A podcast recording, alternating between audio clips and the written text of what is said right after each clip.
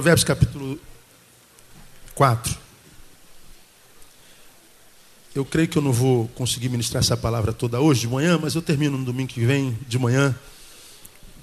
Alguns domingos atrás, ah, eu preguei uma palavra em cima desse versículo, capítulo 4 de Provérbios, versículo 23, onde o autor do livro diz assim: Sobre tudo o que se deve guardar, guarda o que, amado? Guarda o teu coração, porque dele procedem os, as fontes da vida. Repita após mim: sobre tudo que se deve guardar, guarda o teu coração. Nós pregamos sobre esse texto e, e, essa palavra foi muito tremenda, a mim me abençoou bastante pelo, pelo retorno que nós tivemos por e-mail e testemunhos também foi, foi muito tremenda. Porque nós aprendemos que nós vivemos num tempo onde há uma palavrinha, principalmente aqui no Rio de Janeiro, que quase todos os cariocas já, já ouviram. E essa palavra é muito comum de se ouvir hoje, não é? que é a palavra perdeu. Quem já ouviu essa palavrinha alguma vez aí? um monte de gente.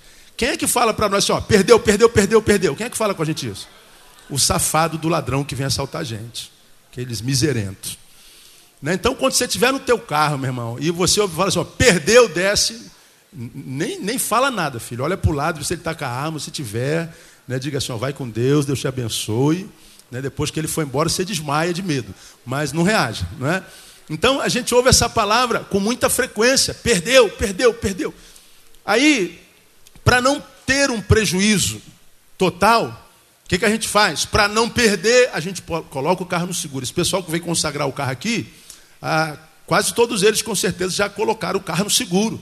Coloca o carro no seguro para não perder. Né? De vez em quando a gente passa na estrada e você ouve: é, atenção, atenção, este carro está sendo roubado. Se você estiver ouvindo esta gravação, ligue para não sei aonde. Ninguém liga para lugar nenhum, carcista, né? E a gente bota no carcista, bota no seguro. A bolsa, quando você está andando na, na, no centro da cidade, você segura aqui na alça dela, bota aqui na frente, né? vai andando. O celular, você bota dentro da bolsa, de modo que quando a gente liga para nossa esposa, ela não atende de jeito nenhum, que ela bota no vibracal e não tem jeito de falar com a mulher quando ela está com, com, com o celular. Acontece com os irmãos também, é só comigo que acontece isso. Acho que é normal, né? Falar com mulher no celular é um desespero. Toca 1.600 vezes e, e, a miserenta não ouve, né, mano? Não a minha, a minha é uma benção, né? não atende de jeito nenhum, rapaz. Aí, depois que já morreu, já enterrou, é, ligou para mim, é, mas já enterrei, já está já tá enterrado, o enterro foi às 15 horas, né? A gente bota lá para ninguém roubar, é onde, é uma, a, gente, a gente guarda tudo, a gente, a gente guarda a esposa, guarda filho, guarda carro, guarda tudo. E mesmo assim a gente continua ouvindo a bendita da palavra, perdeu. Aí eu preguei esse sermão e falei assim: olha, gente, a gente tem que guardar tudo, e a Bíblia diz guarda tudo, guarda tudo, mas sobretudo o que se deve guardar, a gente tem que guardar o que é mesmo, irmão? O coração. Portanto, se a Bíblia diz que a gente deve guardar, e não de qualquer jeito, sobretudo, tudo que se tem, guarda o teu coração. Primeiro ele disse: é possível que nós percamos o nosso coração. Diz que você nunca falou a respeito de alguém. Pô, esse homem não tem coração, não é possível. A mulher não tem coração, esse é um homem sem coração. Nós vivemos numa sociedade que, pelos frutos, nos dão direito de dizer: é uma geração sem coração. Porque alguém que joga alguém do sexto andar, alguém que arrasta o menino por sete quilômetros, alguém que espanca velhinho, alguém que, que, que é contratada como babá e, e, e, espanca a velhinha que foi chamada. Não tem coração. A gente vive num, num, tempo onde, por causa do teu tênis, você ganha um tiro na cabeça. Nós vivemos no tempo onde há epidemia de pedofilia, de pedófilos. O menino olha para tua filha de três anos e sente tesão e, e estupra. Isso é o quê? Isso é gente que perdeu o coração. Então a ideia de que nós podemos perder o coração, ela é uma realidade, nós vivemos um tempo onde não há, muita gente não tem coração. Perder o coração não adianta mais fazer ah, nada, não há jeito. É o fim. Aí naquele sermão nós mostramos por que, que nós não podemos perder o nosso coração. E entre elas, entre essas coisas está aí, porque dele procedem as fontes da vida, ou seja, nós somos o que há no nosso coração. O que domina o nosso coração domina o curso da nossa história, da nossa vida, mesmo que por fora nós não, não tenhamos a ideia do que há no coração. Ah, o que determina o que nós somos é o que há dentro do coração, mesmo que por fora pareça ser exatamente o oposto do que há no coração. E nós falamos por que, que nós não podemos perder o coração. Aí naquela, naquela época, alguém me perguntou assim, pastor, nós aprendemos naquela manhã é, por que, que a gente não pode perder o coração. Agora, o que, que a gente faz para não perder o coração? Como é que a gente pode trabalhar para que o coração não seja perdido? Por que não perder o seio? Agora, como não perder o coração? Como é que a gente perde o coração? Como é que a gente é, é, vai, vai perdendo o coração? Porque o nosso coração, ele vai sendo roubado não como, como o ladrão chega para tirar o nosso carro. Perdeu. Você leva um susto, você não sabe onde o cabra estava. Ele aparece, não, não se sabe de onde. Daqui a pouco você leva um susto, tem uma, tem uma arma na sua cabeça. Foi como eu, eu fui roubado há bem pouco, alguns anos atrás, a, a única vez que fui roubado. Eu estou no trânsito, sete horas da manhã, um trânsito não vai nem vem, nem vai nem vem, parado tudo. Antes das sete horas da manhã, e o porquê que o meu carro foi roubado se o trânsito nem, nem vinha? Porque eles estavam fugindo da polícia e o meu carro estava em frente a uma rua. Então não dava, se rouba o carro da frente, não dava para entrar. Se roubo de trás, também não dava. O meu era o da vez. Aí quando eu olho, o cara bate no vidro e fala assim, perdeu já com, com, com, com a pistola no, no vidro. Aí eu olho para o outro lado, tem outro lá do outro lado com a pistola. Eu falei, é, não tem jeito, vai o carro, vai vão-se os anéis, ficam-se os dedos. Né? Aí eu desci do carro e ele entrou na rua e foi embora. Mas Deus é tão bom que eu comecei a cantar uma canção. Quero te conhecer Quero te conhecer mais e mais. Ah, essa música veio. Eu perguntei onde é que tem uma delegacia aqui, moço? Ó, dali do outro lado. Eu fui cantando na rua, do, no meio do caminho, calmo, como se eu tivesse, é, sei lá, recebido um telefonema da, da, da do, do, do, chefe do departamento é, lá do DP, né? Ele falou assim: ó, pastor Neil, ah, o senhor está recebendo aumento de 100%, o patrão dormiu bem deu um aumento de 100%. Aí eu fiquei, fiquei tranquilo e feliz. Aí fui andando para a delegacia. E cantando, mas pensando, pô, Senhor, logo o meu carro que estava. Se eu tivesse um metro para frente, né, não era o meu carro, era o carro de trás, né, cara? Um metro e meio para frente não era meu carro que ia. Só, poxa, não dava para o senhor, né, sei lá, fizesse um carro avançar o sinal lá na frente, aí o carro de, do, do ímpio é que era roubado, né? A gente, vai, a gente vai com essas questões, mas eu fui para a delegacia. Quando eu chego na delegacia, aí eu liguei para alguns amigos, evidentemente. Quando eu chego na delegacia, já tinha seis roubados. E todo mundo xingando, esse Rio de Janeiro, por que polícia? Meu Deus, todo mundo roubado, que ladrão no Brasil, no Rio de Janeiro, acorda cedo. Sete horas já tinha, eu era o sexto, o cara trabalha, o cara, né? Pensa que ele dorme. Eu era o sexto roubado naquele dia, que tinha ouvido, perdeu.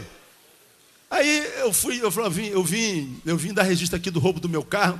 Aí a, a detetive até riu, senta na fila ali, moço. Vocês tudo foram roubados. E está todo mundo bravo, todo mundo bravo. E eu estou cantando, quero te conhecer. Daqui a pouco o telefone toca lá dentro. Quem é pastor Neil aí? Eu falei, sou eu. Ué, sou eu. Ó, oh, seu carro apareceu. Eu falei, ô oh, Jesus, Deus é bom. Mas eu, eu não tinha nem registrado a queixa. Aí ligaram para a delegacia, perguntaram se o pastor Neil estava lá, o meu carro tinha aparecido. Aí eu sentei e comecei, agora eu quero te conhecer mais ainda. Né? Deu dez minutos, o meu carro foi levado na delegacia e eu vim embora de carro. É filho do rei, né, irmão? Modéstia à parte. Vocês não conhecem o Deus que eu sirvo, né? Deus é bom. Eu fui embora. Mas a palavrinha eu ouvi, perdeu. A palavrinha eu ouvi. Então a gente, a gente pode perder o coração. Então a Bíblia diz assim: ó, guarda o teu coração. E o nosso coração não é roubado assim rapidamente, ele vai sendo roubado devagarinho. Quando a gente percebe ao longo dos anos, dos tempos, o nosso coração já não está mais aqui, virou uma pedra. E a vida perde sentido, amor, ah, fidelidade, honra, ética, carinho, afetos. Perde sentido. E a gente mais não vive, a gente existe. A gente vai empurrando com a barriga, esperando a morte chegar, porque não flui mais do interior, rios de águas vivas. Agora vira, vira uma cisterna de água parada. Aí alguém me perguntou, pastor, como é que a gente guarda o coração? Como é que a gente faz para não perder o coração? Aí hoje e domingo que vem, eu quero mostrar a vocês, nesse mesmo capítulo que está aí, nesse capítulo 4, algumas dicas do sábio para como a gente deve fazer para não perder o coração, porque não, não tem milagre, irmão, não tem mágica. Questão de, de, de saber de Deus, de discernimento espiritual, porque nós vivemos num tempo onde eu, eu, disse ontem no papo que a gente teve com os jovens de manhã no Café da Juventude, foi, foi maravilhoso, um papo muito edificante que nós tivemos aqui ontem de manhã. Ficamos três horas batendo papo, conversa, pergunta. Foi, foi um momento de, de, diálogo, de diálogo muito, muito acrescentador, acrescentou muito a nossa vida. E a, a gente entendeu que esse tempo que a gente está vivendo, marcado por violência, por corrupção, por covardia, mesmo que nós não levemos uma surra de uma gangue lá de fora, mesmo que nós não sejamos assaltados, mesmo que não seja o nosso filho que cai do sexto andar, mesmo que não seja o nosso filho que é arrastado, mesmo que não seja a, a, nós que entremos no hospital público para levar o nosso pai, o nosso avô e não tem médico, um horário nenhum, e a gente vê o pessoal morrendo porque o governo não põe médico lá, nossa família não está lá, você diz assim, eu tenho plano de saúde, eu não preciso do, do, de lá, minha família está equilibrada, meu carro nunca foi roubado. Aí a gente imagina que essa desgraça que acontece do lado de fora não acomete a gente do lado de dentro. Não pense que ao ligar a sua televisão e ter contato com todo esse lixo de informação, não pensa que esse lixo não está entrando de você, dentro de você, porque está entrando dentro de você. Esse lixo está manchando a nossa qualidade de vida. E não é por à toa que cada dia que a gente acorda tem uma síndrome nova, tem uma crise psicológica nova, tem mais gente enlouquecendo, endoidecendo, gente perdendo o controle, gente surtando. Não, não, é só porque o mal aconteceu com ele, mas porque ele tem contato com o mal. E isso vai roubando o nosso coração, minando o nosso coração, de modo que se o nosso coração ele vai se enchendo de medo, o amor vai tendo que dando espaço. Se o nosso coração vai se enchendo de ódio, o amor de Deus vai ter que dando espaço. Se o nosso coração é, é, é cheio de desconfiança, de amargura, de mágoa, de má água, de coisas ruins, o que é bom vai ter que ceder espaço. Porque é como, como essa água aqui, essa água é água que me permite pregar. Todos os domingos eu molho aqui o bico e eu vou pregando. Agora, se alguém nessa água purinha, água mineral, chegar aqui e botar uma gota que seja de água da fossa, acabou. Essa água aqui toda perde o poder. Ela tem aqui o que? Uns 300 ml de água. Se botar uma gota de água suja, os 300 ml tem que ser jogado fora. Você pode pegar a tua caixa d'água que tem mil litros. Se botar uma gota de urina, o que, que você faz com aquela água? Mil litros perdem para uma gota de urina, uma gota de água da fossa. Então, muitas vezes, nosso coração acontece a mesma coisa. Nosso coração está muito bonitinho lá, purinho, mas aí as coisas ruins vão entrando e aquilo vai contaminando. Ah, podemos fazer uma analogia. A Bíblia diz que um pouco de fermento faz o que com, com toda a massa? Leveda, estraga. Então isso pode acontecer com o nosso coração gradativamente. Daqui a pouco nossa vida é, deteriorou-se de tal forma que a gente acorda numa mãe e diz assim: olha, não tem mais razão para viver, não tem alegria para viver, não tem sentido a minha vida, tudo perde sentido. Pessoa tomada por uma depressão, por um transtorno, que às vezes a família perde sentido, o filho perde sentido, emprego, acordar já não é mais um bom negócio, dormir nem se fala, porque ele não dorme, a, a maior companhia dela durante a noite é a insônia. Então a pessoa se enche de trabalho, se torna uma orcaholic para que ele, trabalhando demais, sequer pense, perdeu o coração. Pregamos aqui bem outro, outro dia, bem pouco tempo, né? o sábio Charles Chaplin disse: Não sois máquinas, homens é que sois.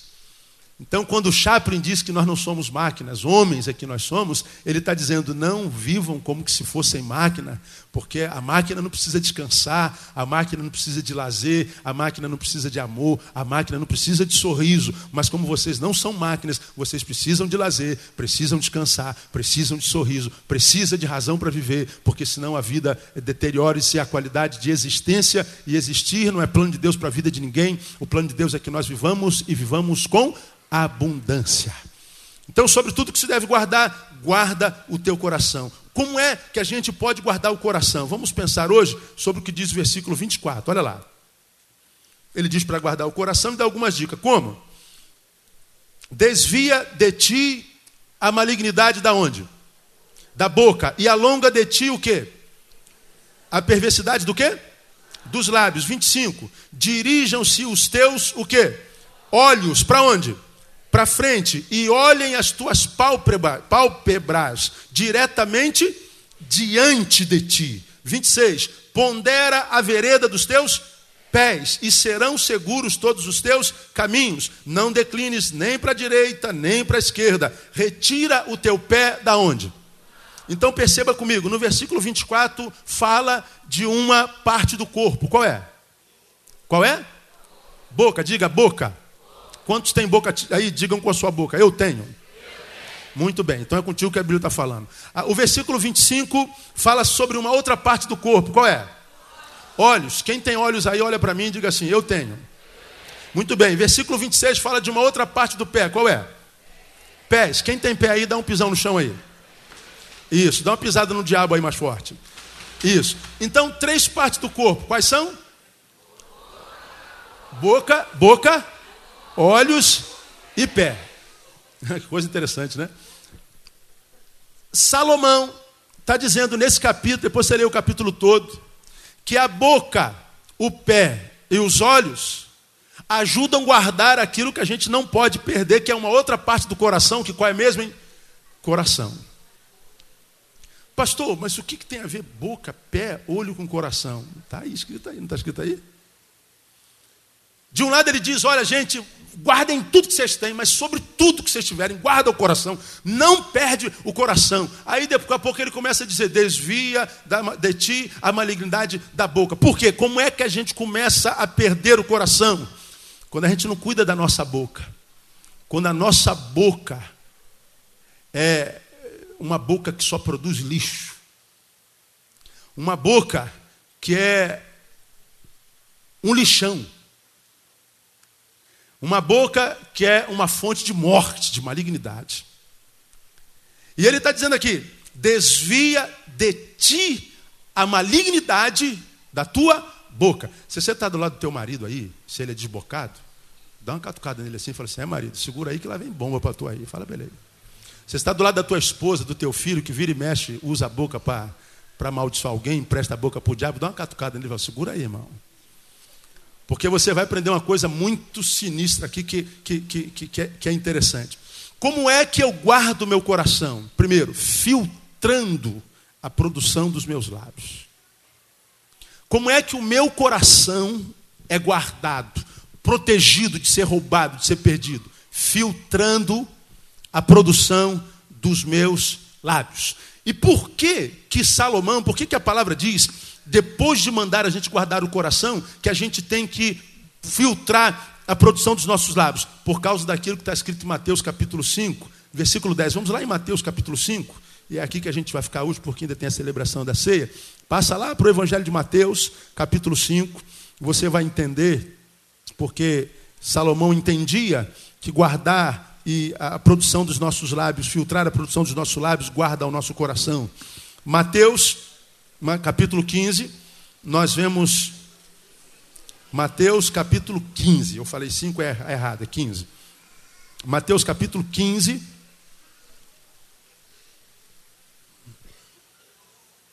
Não é 15. Anotei errado.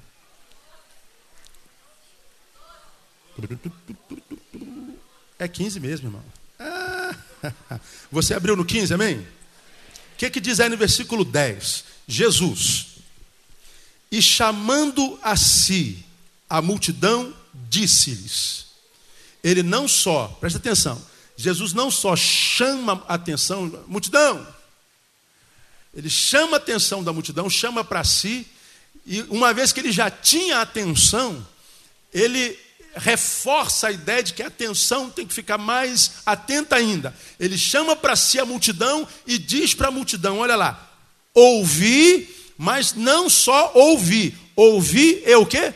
Entender. Então veja como é que Jesus dá importância ao que ele vai dizer. Multidão, a multidão olha, ele já ganhou a atenção da multidão. A atenção, a multidão atenta, a multidão atenta, ele diz: ouvir mas vocês que estão atentos e ouvindo, não só atentem e ouçam, atentem, ouçam e, por favor, entendam. Olha a gravidade que ele dá, o que ele vai falar. Aí o que, que ele fala? Versículo 11: Não é o que entra pela boca que contamina o homem. Leia o restante comigo. Mas o que sai da boca, isso é o que contamina o homem.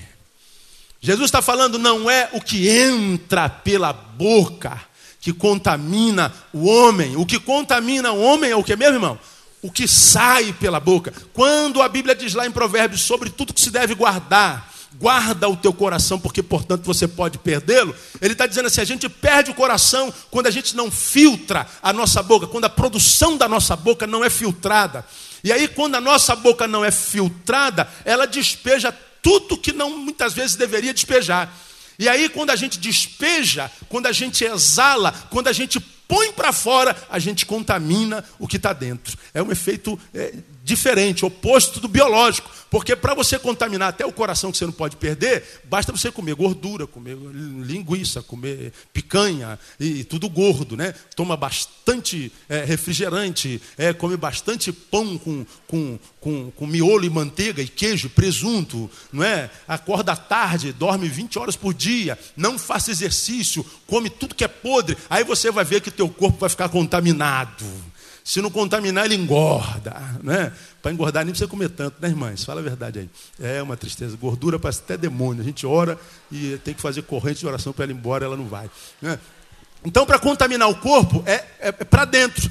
Agora, para contaminar o coração, Jesus está falando assim: ó, é para fora.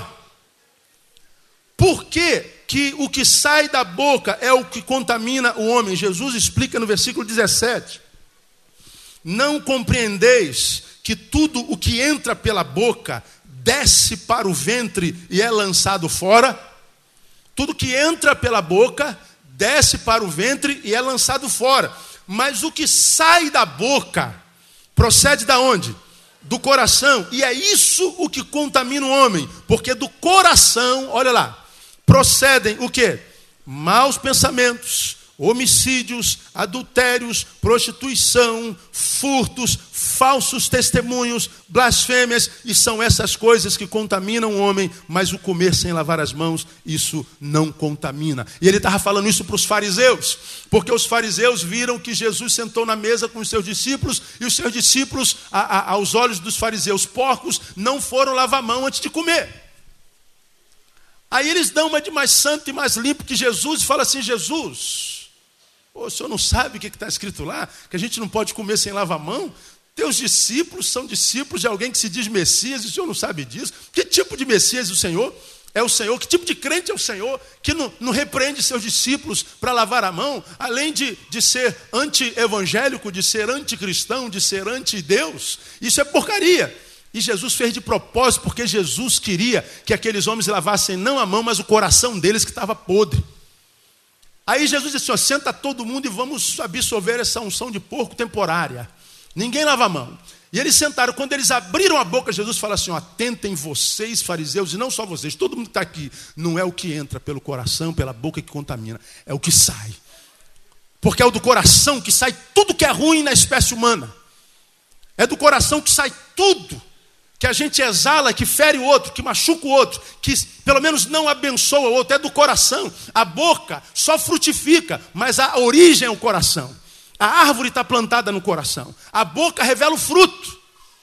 Aí o Senhor está dizendo assim: olha, se vocês já aprenderam que não devem perder o coração, e o coração a gente vai perdendo gradativamente, ele está dizendo, não perca, ele está dizendo como é que a gente começa a perder, filtrando o que sai dos nossos lábios. Isso aqui é muito importante, irmão, porque o texto diz que é a boca que contamina o coração e, e esse, esse, esse, coração contaminado, a boca é, contamina o coração. Esse contaminado vai frutificar pela boca, e o fruto da boca, que é maligno, contamina ainda mais o coração que mais contaminado ainda transforma a boca numa boca mais suja ainda, que mais suja enquanto boca contamina ainda mais o coração, que mais contaminado suja ainda mais a boca, e a gente vive nesse ciclo de boca, coração, coração, boca, boca, coração, e o Senhor está dizendo assim: ó, quer guardar teu coração? Interrompe esse ciclo maligno que está estabelecido entre tua boca e teu coração. Aí aqui vai uma palavra, irmão, para você que não perde a oportunidade de produzir uma palavra maligna sobre a vida de alguém com quem você não se dá bem ou alguém de quem você discorda. Como nós temos gente cuja palavra é sempre maligna, cuja palavra é sempre depreciativa, cuja palavra é sempre de apontar erros, de mostrar o podre, como tem pessoas que têm facilidade de falar mal do outro, como há pessoas que têm facilidade de, de produzir palavras malditas com relação a quem quer que seja, desde que este não seja eu. Parece que todos aqueles que não é eu, ou que não são eu, é inimigo. De modo que esse cujo coração é maligno sempre produz palavras malignas. Pessoas cuja a boca só produz murmuração. A sua boca só adora a Deus quando tudo vai bem. Mas se a vida aperta um pouquinho, pronto, vem logo uma palavra de murmúrio. Vem logo uma palavra de desagravo para com Deus. Vem logo uma palavra de, de, de dúvida do amor de Deus. E quem falar, e, e, e, sem falar daqueles que nem de Deus são, às vezes de Deus são, cuja boca tem sempre um palavrão Pessoas cuja boca é tão suja que a gente não consegue ficar do lado cinco minutos. Quantas famílias, irmãos? Às vezes nós vamos em famílias de crentes visitar, estar por um tempo. Às vezes nós estamos conversando. Às vezes, a, a, a, mesmo com a presença do pastor, há pessoas cuja boca são tão sujas que nem na presença do pastor eles conseguem reter as palavras de, de, de baixo calão.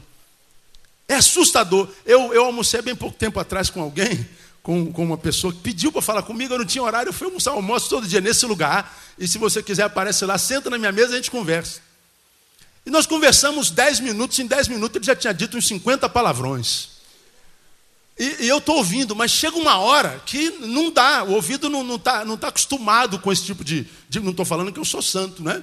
ah, você sabe que todos nós somos capazes de falar palavrão. É só você é, é, é, sair aqui na rua e, e, e, pisar numa pedra, dobrar o pé, ou então, quando você está dirigindo, um cara vai te dar uma freada, olha para a tua cara e ri, o que, que vem na tua boca? Deus te abençoe. Seja a graça do Senhor nosso Deus sobre a tua vida. É, não é. Ele vem aqui na boca assim, ó. Vem na ponta da língua, filho da perdição. Né? Mas você tem que controlar esse negócio. Às vezes a gente tem vontade de, de amaldiçoar todo mundo, rogar praga e de, de, soltar o diabo que existe dentro da gente, soltar o monstro que existe dentro da gente. Mas quando a gente consegue dominar isso, nosso ouvido desacostuma de ouvir isso. Porque a primeira palavra e a palavra que nossos ouvidos mais ouvem são aquelas que saem de dentro da nossa própria boca. Quando tua boca não produz malignidade, sabe o que, que acontece com você? Você perde intimidade com a malignidade. Você não tem mais intimidade com maldição. Quando fala de maldição contigo, não fala de uma linguagem que lhe é peculiar. Agora, quando fala de bendição, quando fala de bênção, ah, esse negócio diz respeito a mim. Você pode falar bênção porque meu ouvido está acostumado com bênção. E aí a tua vida se torna uma vida abençoada. E eu estou almoçando com um rapaz, e o rapaz está falando da vida dele, como a vida dele estava uma, uma M, né? uma mediocridade só. Não é? O que, que você pensou? Né? Você vê como é que está na nossa cabeça.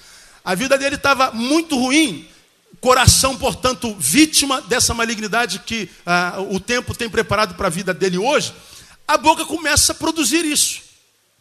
Produzir, produzir, produzir, produzir. Aí ele está falando, depois de, de, de, de 50 palavrões, eu tirei um papelzinho no bolso, peguei minha caneta, e ele foi falando as palavras dele, eu fui anotando cada uma. Está escrevendo o que aí, pastor? Não, nada não. Vai, eu estou te ouvindo, vai, vai falando. Quando você acabar, você me diz. E ele está falando, e eu estou anotando, eu estou anotando, eu estou anotando. Nas outras, nos outros 20 minutos que ele falou, ele falou 51 palavrões. Fora aqueles que eu não tinha anotado. Quando ele acabou de falar, ele falou assim, pastor, o que, que o senhor acha? Eu peguei o papelzinho e lê aí. Aí ele foi lendo, puxa, pastor, não, não, lê em voz alta. Pô, pastor, mas a gente está almoçando. Ah, já, isso aí você que você falou aqui, cara. Fora a primeira meia hora que eu não anotei. Eu falei isso aqui, pastor, leia. Não leia em voz alta. Ele não teve coragem de ler em voz alta. Sabe por quê? Porque agora veio a consciência. Até então, a boca dele estava falando inconscientemente. A palavra maligna, a palavra de baixo calão, virou parte do que ele é. passou a fazer parte da sua própria existência, se amalgamou ao seu ser. E a sua boca era uma boca profundamente maligna, não só palavrão, mas em depreciar as pessoas, em falar da mãe, do pai, falar do, do chefe, falar da esposa. O problema era com a esposa, era com a família, falar dos vizinhos, falar de todo mundo. Em, em, em uma hora de papo, ah, digamos que 90% do papo foi falando mal de alguém. E eu ministrei a ele essa mesma palavra, gente, amado, quando você usa a tua boca para produzir o que você produziu, até diante de um pastor sentado à mesa. Você não está atingindo aquele com quem você está brigado. Porque a palavra que você exala, que você produz sobre quem quer que seja, não a, a, a, contamina quem quer que seja, contamina você, não é o que sai pela boca, não é o que entra pela boca, é o que sai. Ele ficou pensando, puxa, pastor, eu, eu, a minha boca, eu não consigo dominar a minha boca. Enquanto você não dominar a tua boca, tua esposa vai conseguir atingir o teu coração, teu filho vai atingir teu coração, o motorista do trânsito vai atingir teu coração, teu chefe, teu cachorro, todo mundo vai ter acesso ao teu coração, porque o teu coração é um coração adoecido. Teu coração não tem amor nem por si mesmo. Você está perdendo teu coração. Por isso que a Bíblia diz que nós precisamos, irmãos, é, pro, filtrar a produção dos nossos lábios. Provérbios, nós lemos Provérbios 4, Provérbios 8, 21, fala que a morte e a vida estão no poder do quê? Da língua. A língua tem o poder de matar e a língua tem o poder de devolver a vida. Então a língua é, é, é poderosa em nós, até porque Tiago diz lá no seu livro que ela é um órgão no meio do nosso corpo que é inflamada pelo quê? Pelo inferno. Veja lá Tiago capítulo 4. É um órgão inflamado pelo inferno. É um ponto de contato no corpo humano com as trevas. Com ela nós adoramos ao Senhor e amaldiçoamos nosso irmão. A língua, diz a palavra, é como um fogo que consome toda uma floresta.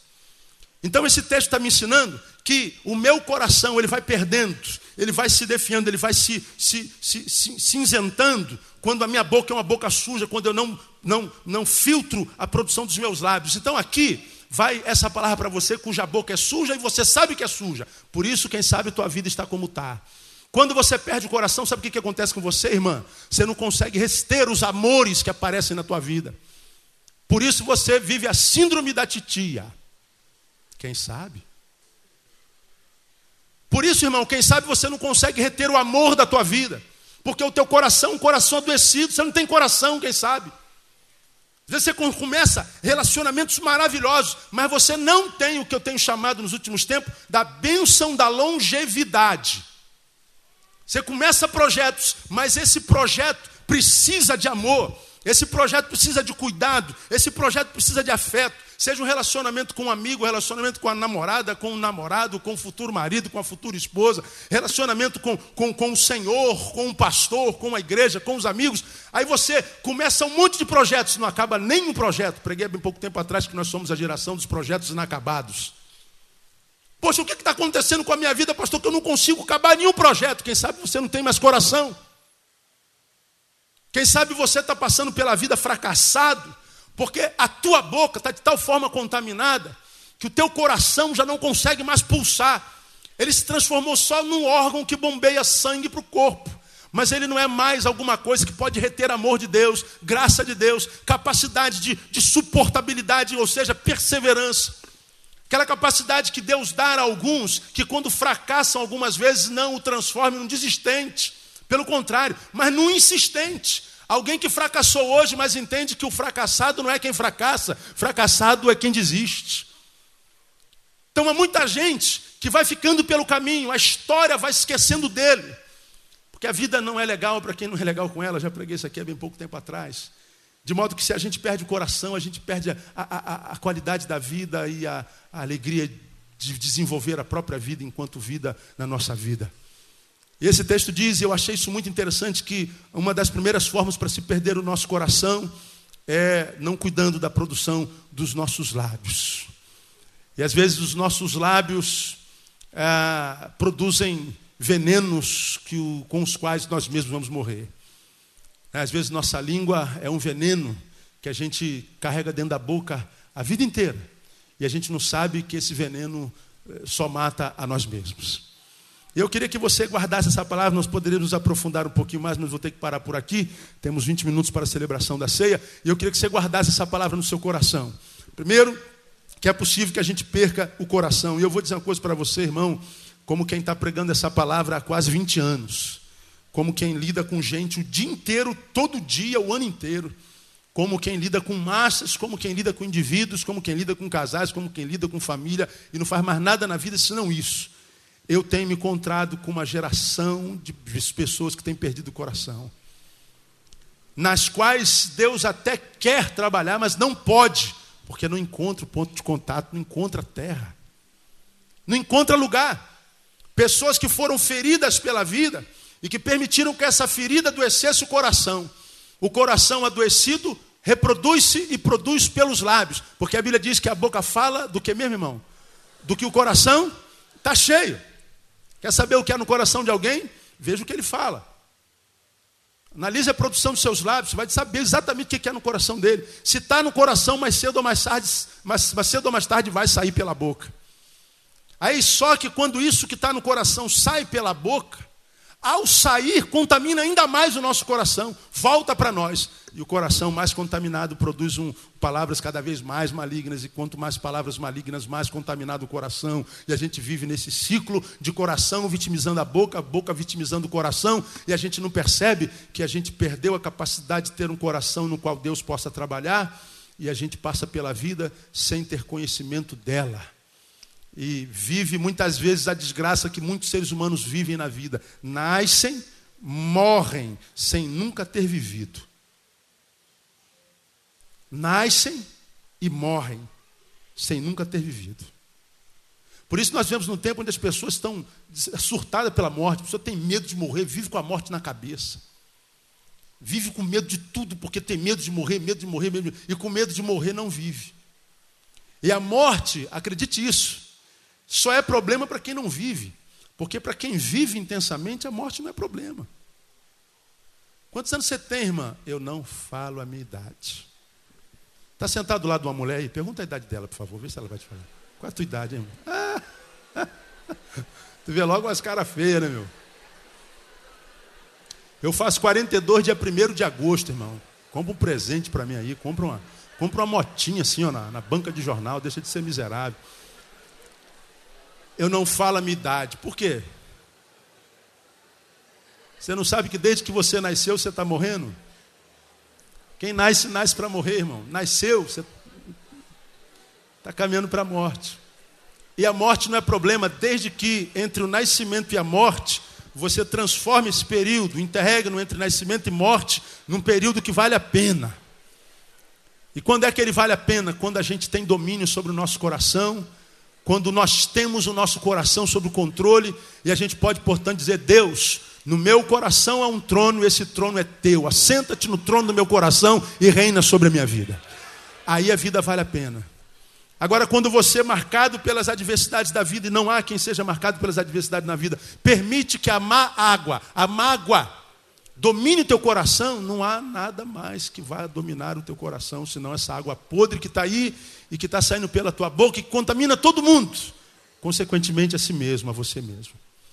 Deus está dizendo sobre tudo o que se deve guardar, pelo amor de Deus, filhos, guarda o teu coração, porque dele procedem as saídas da vida. Quer viver? Trabalha o coração. É dele que procedem as saídas da vida.